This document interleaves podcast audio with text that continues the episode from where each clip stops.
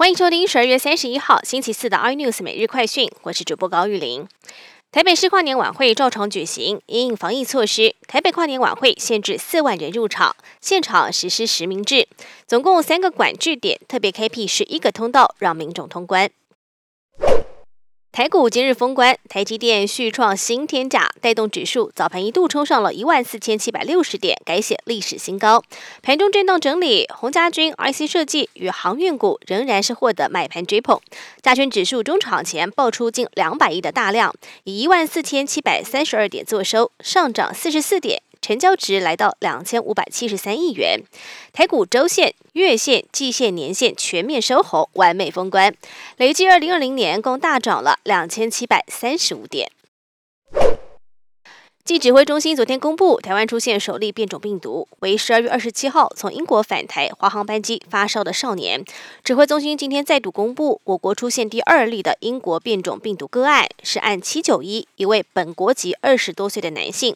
二月份至英国就学返台确诊个案，可传染期间独自在家进行居家检疫，没有散播到社区的疑虑。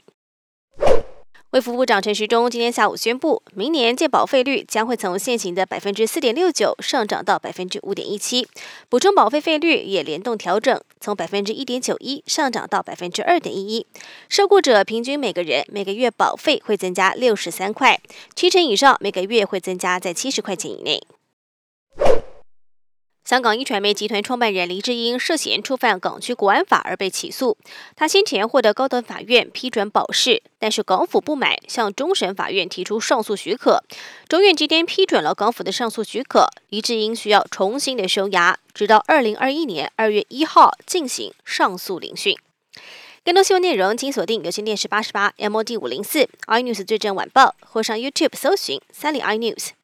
感谢台湾最大 Podcast 公司声浪技术支持。您也可以在 Google、Apple、Spotify、KKBox 收听最新 iNews 每日快讯。今天是二零二零年的最后一天，也要祝大家新的一年事事顺心、平安快乐。